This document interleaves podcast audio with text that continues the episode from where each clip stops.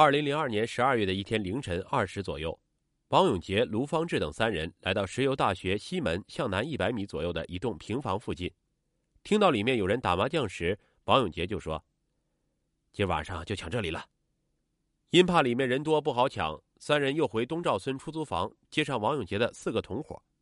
王永杰和卢方志每人提了一把砍刀，到了平房后，王永杰一脚把门踹开，见屋内只有四男一女正在打麻将。王永杰进屋就照着四名男的每人砍了一刀，卢方志见一名穿黄大衣的人想反抗，也抡起砍刀照着他砍了一刀。王永杰的砍刀砍断了，他又掏出随身带的尖刀，照着四名男的每人捅了一刀，被砍的人头上的血流到了地上。这时，王永杰站在桌子上，像电影电视里的黑社会劫匪一样，狂妄的叫喊着：“都把钱和手机放到桌子上！”在他们血腥的淫威下。屋子里的四男一女被镇住了，都将钱和手机放在了桌子上。抢劫到手，出门后，王永杰又将平房的门反锁上，然后一起逃离了现场。这次他们抢到手机两部，现金三百余元，影碟机一台。二零零二年十二月二十六日晚八点半左右，早已踩好点的王永杰和卢方志从租住的东赵村出来，在东赵村的中心路口租了一辆红色夏利出租车，沿北一路向东去。行至北一路与西一路的交叉路口处，二人下车，又向北走了二百多米，在路西的一片草丛中隐藏起来。二十一点三十分左右，胜利油田盛东社区新兴物业公司东新物业站副站长张中华从单位骑自行车沿西一路由南向北行进。张中华边骑自行车边用手机通电话。就在这时，发现了目标的王永杰和卢方志从草丛中像两条饿狼一样扑了上去。卢方志用手猛地一拉，把张中华和自行车摔倒在路边上。王永杰和卢方志接着就掏出了刀子，威胁张中华说：“把手机拿出来。”张中华趁机站起来，用力将王永杰推倒在地。卢方志看见王永杰被推倒，立即从后面上去抱住了张中华。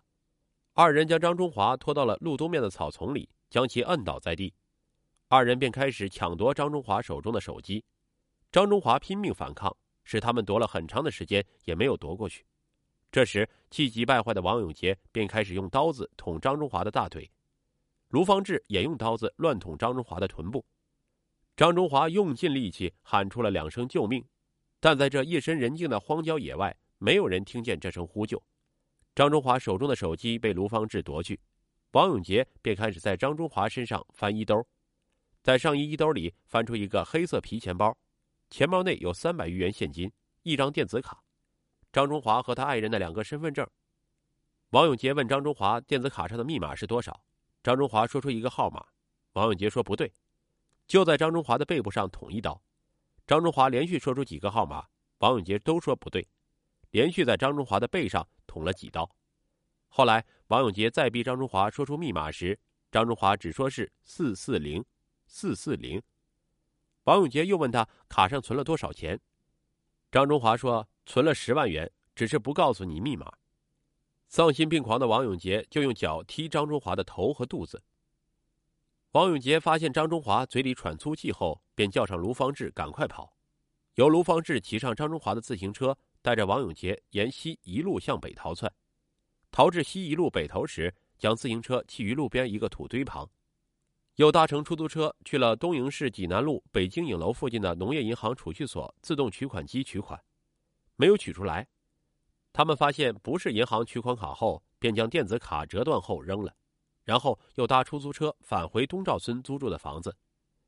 在短短六个月的时间里，王永杰、卢方志先后在胜利油田和东营市范围内作案二十四起，抢劫手机、摩托车、自行车、存折、传呼机、银行信用卡。现金等财物总价值五万余元，其中现金七千余元。一些无辜的群众遭他们的抢劫后，被他们捅成重伤，长期不能康复，有的甚至留下了终身残疾。石油大学一名教师遭到王永杰、卢方志的抢劫后，双腿等多处被捅伤，造成肌腱和排骨受损，不得不长期治疗。连连抢劫得手的王永杰和卢方志便开始疯狂挥霍。他们包租小姐，出入高档饭店、娱乐服务场所，极尽享乐。他们已经把青春和年华都赌注在了罪恶的这条路上。